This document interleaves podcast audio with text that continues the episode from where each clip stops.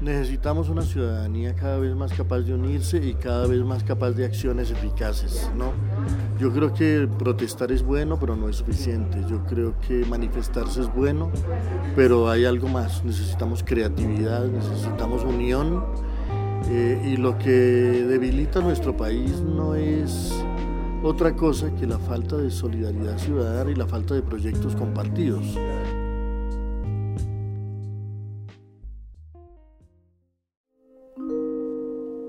La cinta. Dejamos rodar la historia completa. Segunda temporada. Jericó. Palabras de aquí y allá.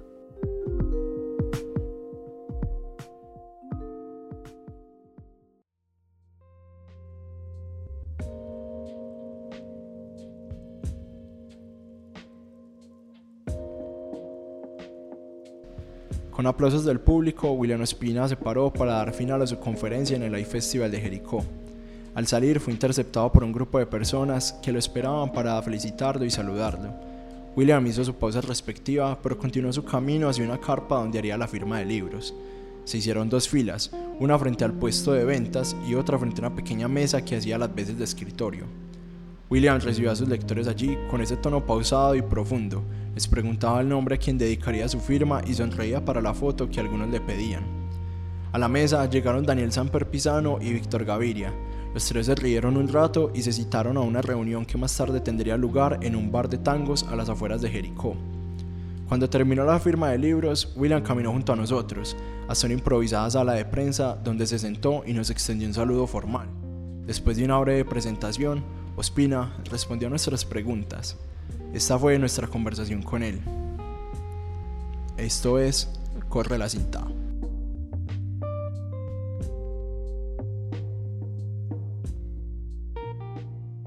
Mi nombre es David Londoño, quien les habla. Y William, bienvenido. ¿Cómo has estado? Muy bien, muchas gracias. Las primeras preguntas son, primero que nada, ¿por qué volver al siglo XIX en tu libro, aparte de un contexto familiar y una historia personal? ¿Qué más podemos encontrar interesante ahí, por ejemplo, para el paisaje político en este momento del país? Bueno, mi intención principal aquí es rendirle un homenaje a la memoria, a la memoria familiar, a la memoria personal, pero es inevitable encontrarse también con la memoria del país, con la historia de la colonización y con la historia de la violencia, porque todo eso está muy entrelazado. Para cada uno de nosotros en Colombia, desligar nuestra memoria personal de la memoria social es muy difícil pero también es muy necesario eh, encontrarse y entrelazar esos dos mundos porque yo creo que todos los problemas sociales del país, así como todos los problemas del mundo contemporáneo, solo se resuelven si nuestra memoria personal está vinculada a eso y nuestra voluntad personal eh, se compromete con esos procesos. William, ¿por qué te referís a este proceso como una época de paz en los campesinos? sabiendo que es un proceso entre la colonización y la violencia bipartidista. ¿Por qué hablas de paz en ese contexto? Yo creo que en Colombia hubo en muchos momentos de la historia remansos de paz y casi siempre correspondieron a momentos en que la comunidad tenía un horizonte definido en términos económicos, en términos sociales, en términos de inclusión. Donde quiera que hubo una economía incluyente, donde quiera que hubo una expectativa generosa para la comunidad, hubo paz. Cuando todo fue precariedad, cuando todo fue escasez, cuando todo fue marginalidad, cuando todo fue exclusión, se gestaron todas las violencias y creo que eso es importante eh, tenerlo en cuenta porque a veces se diseñan procesos de paz en los que la comunidad es solamente espectadora, en la que la comunidad solamente tiene que aprobarlos, pero la paz no solo se hace para los ciudadanos, sino que hay que hacerla en los ciudadanos y en esa medida unas condiciones de vida con equilibrio, con salud, con empleo, con ingresos y con una confianza en el futuro es indispensable para que la paz sea verdadera. Julián, con esto de la economía incluyente te referís, me imagino, a lo de la reforma agraria que hubo en el siglo XIX en parte me refiero a eso porque Colombia requiere reformas agrarias, ¿no? No podemos ser un país de 50 millones de habitantes y tener la misma estructura de propiedad que teníamos cuando éramos 4 millones hace un siglo. Creo que hay que, hay que pensar que el territorio tiene que ser suficiente para las necesidades de toda la nación y no para las necesidades de los propietarios exclusivamente. En esa medida las reformas agrarias son importantes, pero son necesarias muchas otras reformas. Es necesario un modelo productivo que consulte nuestra capacidad creativa. No es posible que hayamos retrocedido a la economía del, del, siglo XVI, donde simplemente la riqueza es sacar materiales de la tierra, sacar petróleo, sacar oro, sacar minerales, porque las, los países que se verdaderamente crecen son los países que aprovechan su mano de obra, que aprovechan su capacidad de trabajo, que aprovechan su, su, creatividad, que aprovechan su conocimiento y que no viven de saquear la tierra, que es lo que nos quieren recetar a nosotros. Julián, hablando de eso, de saquear la tierra, hay una premisa tuya, pues una frase tuya, que la colonización todavía existe en este momento, que creo que es como una de las más repetidas por los medios y tergiversadas. Yo quiero tu opinión sobre lo que está pasando en este momento en Jericó y es como ese encuentro de la minería. ¿Puedes llamar a eso colonización todavía? Sí, no, es una explotación de los recursos a costa del pueblo. ¿Qué opinión tenés de eso en simples palabras?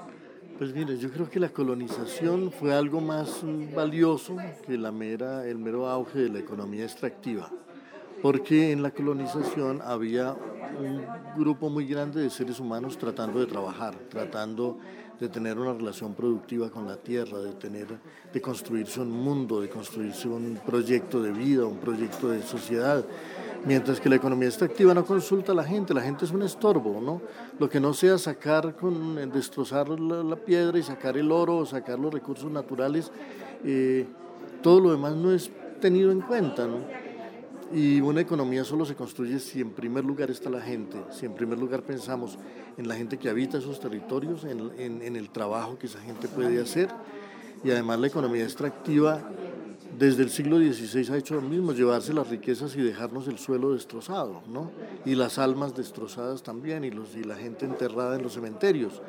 Yo creo que la lucha contra la minería, casi contra cualquier forma de minería, pero fundamentalmente contra esa economía de, multinacionales insensibles para las que el suelo es todo porque tiene riqueza, pero la gente que lo habita es nada porque es un estorbo, es una lucha muy importante y muy necesaria y Jericó en este momento, como otras regiones del país, es el frente de batalla de la lucha por la humanidad.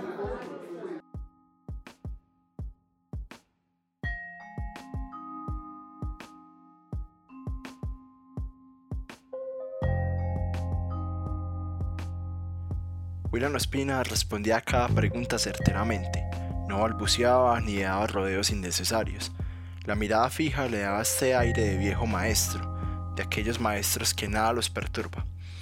Mientras terminaba de responder la pregunta, no podía evitar rememorar aquellos ensayos que me hicieron romper la burbuja del colegio católico en donde alguna vez fui alumno. Aquellos ensayos que me hicieron reconocer que Colombia era mucho más grande que aquel colegio, que Colombia era mucho más grande que Medellín.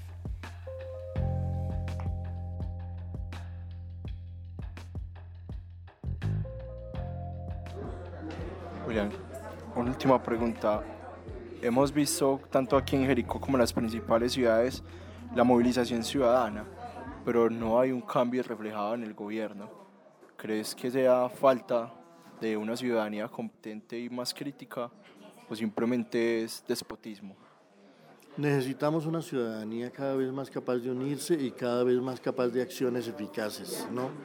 Yo creo que protestar es bueno, pero no es suficiente. Yo creo que manifestarse es bueno, pero hay algo más. Necesitamos creatividad, necesitamos unión eh, y lo que debilita nuestro país no es otra cosa que la falta de solidaridad ciudadana y la falta de proyectos compartidos.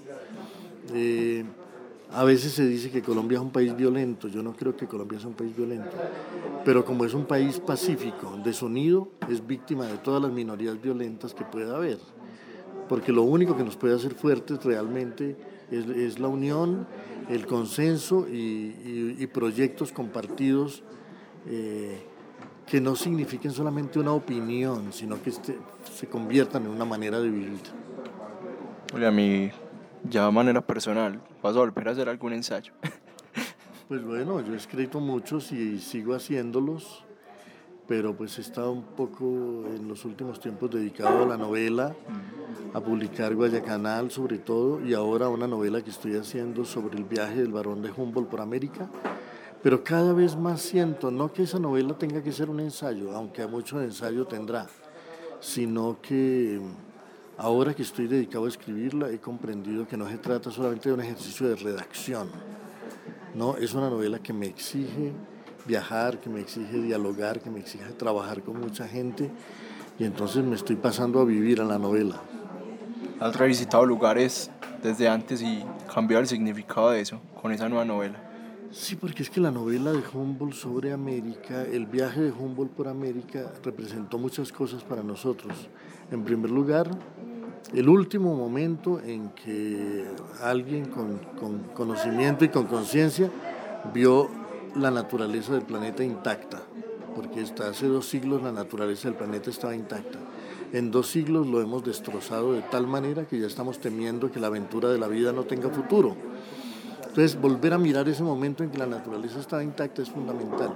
De la mano de un hombre que la conocía, que la estudiaba, que la amaba y que además comprendió que un estudioso, que un académico, que un científico no se podía quedar encerrado en un laboratorio, tenía que salir a tocar el mundo, a sentir el mundo. Él mismo lo dijo, hemos pensado mucho el mundo, pero lo hemos sentido poco.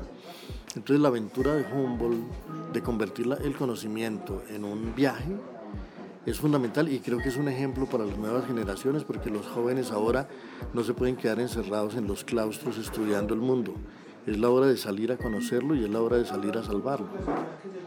Qué buena invitación. Bueno, esto fue William Espina para Corre la Cinta. William, gracias por venir.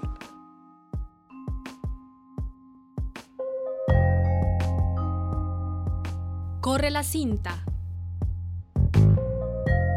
Dejamos rodar la historia completa. Corre la cinta, somos Luisa Fernanda Orozco, Daniela Nao y David Londoño. En la edición general se encuentra Alejandro González Ochoa y Sara Mesa. Esta temporada cuenta con el apoyo de la Red Colombiana de Periodismo Universitario y el Laboratorio de Periodismo de la URBE.